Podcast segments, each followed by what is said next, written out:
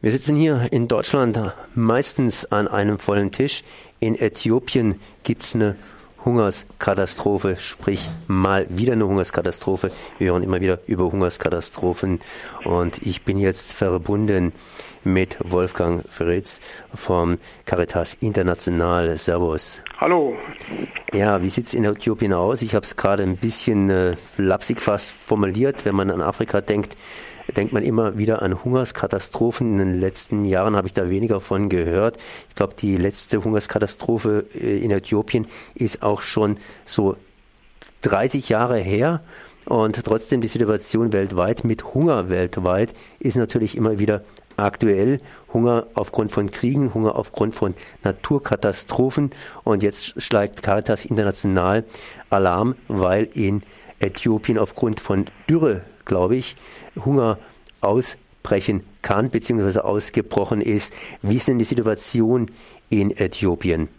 Erstmal, glaube ich, eine kleine, eine kleine Korrektur. Die letzte größere Katastrophe, die wir in Ostafrika hatten, also auch in Äthiopien hatten, war ist noch gar nicht so lange her. Das war in 2011, wo wir also ein sehr äh, äh, schlechte Situation dort hatten.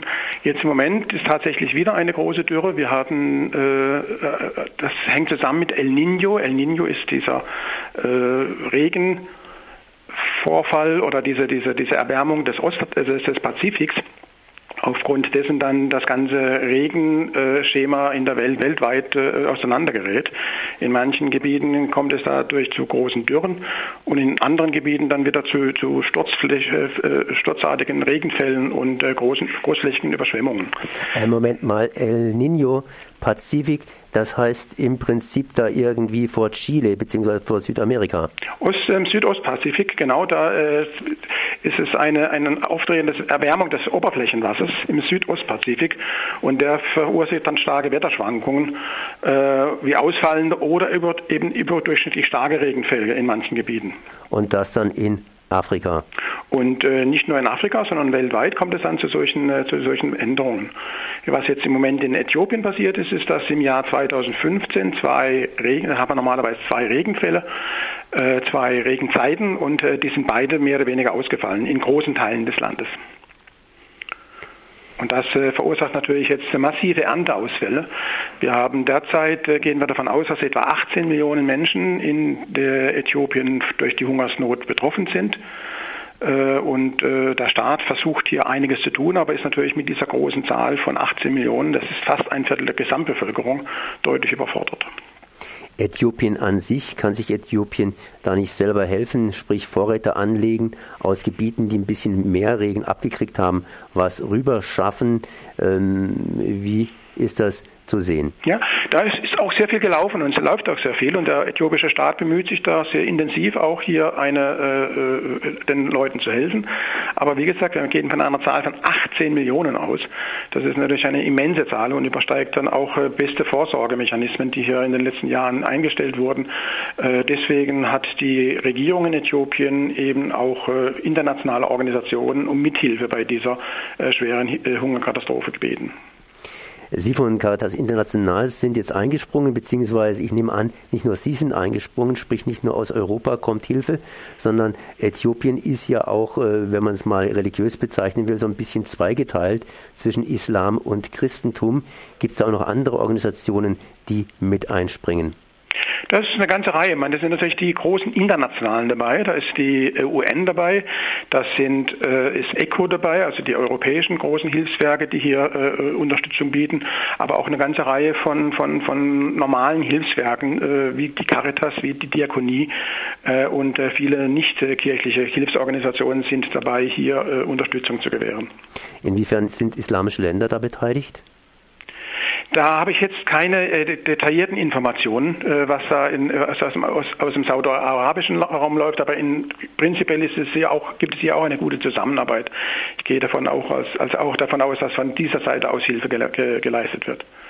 Ihr von Caritas International stemmt es natürlich nicht alleine, sondern ihr habt eure Gelder. Woher kommen denn eure Gelder? Das sind immer die äh, Möglichkeiten, die wir in allen Projekten haben. Das ist zum einen sind wir sehr äh, abhängig von den Spenden, die wir durch unsere äh, Menschen hier in Deutschland äh, erhalten.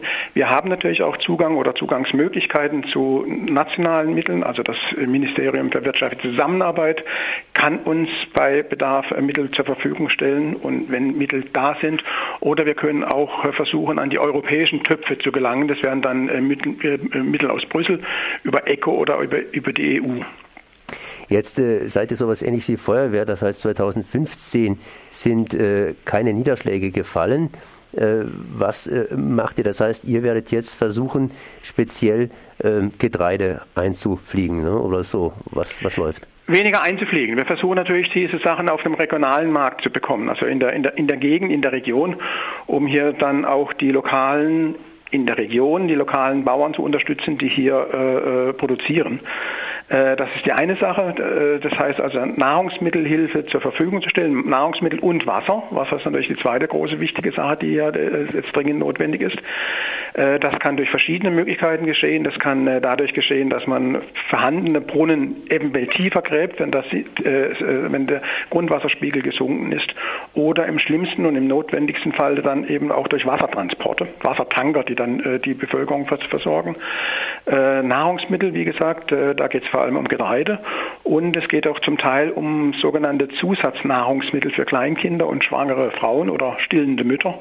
Das sind äh, speziell angereicherte äh, äh, Mahlzeiten, wie bei uns vielleicht Milupa oder so etwas ähnliches. Das ist die eine Richtung, in der was getan wird. Die andere Richtung ist natürlich, dass wir schon nach vorne schauen und dafür sorgen müssen, dass die Menschen zu Beginn der nächsten Regenzeit, die im, hoffentlich im April erwartet wird, dann in der Lage sind, äh, wieder ihre Felder zu bestellen. Äh, Im Moment haben wir die Situation, dass viele Familien natürlich ihr, ihr, Saatgut, was sie zurückgehalten hatten aus der letzten Ernte, äh, konsumiert haben, verspeist haben. Da wird es dann darum gehen, dass man Saatgut zur Verfügung stellt, damit die Leute, die Landwirte, ihre landwirtschaftliche Produktion gleich wieder aufnehmen können. Wie sieht denn die Landwirtschaft in Äthiopien aus? Ist es einigermaßen entwickelt oder nachhaltig oder wird da auch stark abgebaut? Äthiopien hat ja ein starkes Bevölkerungswachstum. Mhm. Wir haben etwa 85 Prozent der Bevölkerung in Äthiopien sind in der Landwirtschaft tätig. Also es ist der ganz, ganz überwiegende Teil der, der Menschen betreibt Landwirtschaft, sind kleine Bauern und äh, das war schon das Stichwort. Die haben natürlich alle keine großen Flächen zu bearbeiten, sondern äh, bearbeiten Felder, die den, die eigene, die Ernährung der eigenen Familie sichern, aber sicher nicht hier große Überschüsse produzieren können. Da gibt es in der Tat Schwierigkeiten. Stichwort haben Sie auch genannt. Äh, wir haben ein großes Bevölkerungswachstum in Äthiopien und nicht nur in Äthiopien. Das heißt natürlich, dass die zur, tatsächlich zur Verfügung stehende äh, Feldfläche pro Familie äh, nicht unbedingt größer wird, sondern eher kleiner. Und äh, da muss jetzt ganz, ganz schnell geholfen werden. Tiefergreifende Projekte und so weiter werden natürlich auch angestrebt, wie zum Beispiel, dass man kurz- oder mittelfristig äh, ja, Nahrungsmittel zur Verfügung stellt. Aber wenn ich es richtig verstanden habe, lokal kann man auch durch Neuverteilung praktisch äh, einiges erreichen, indem man lokal Nahrung aus Gebieten, die noch einigermaßen was haben, in Gebiete schafft, die nichts mehr haben. Das ist richtig. Äthiopien ist von der Fläche her so groß wie viermal Deutschland etwa. Ist also ein relativ großes Land äh, und äh, es sind hauptsächlich der mittlere Teil des Landes und der östliche Teil des Landes betroffen. In anderen Gebieten ist die Situation normal und da kann man sicher äh, durch interne Umversorgung hier Einkauf von, von, von Nahrungsmitteln in den Überflussgebieten, Überschussgebieten, kann man das sicher einiges in den Problemzonen erfolgreich bearbeiten. Wo kann man sich weiter informieren?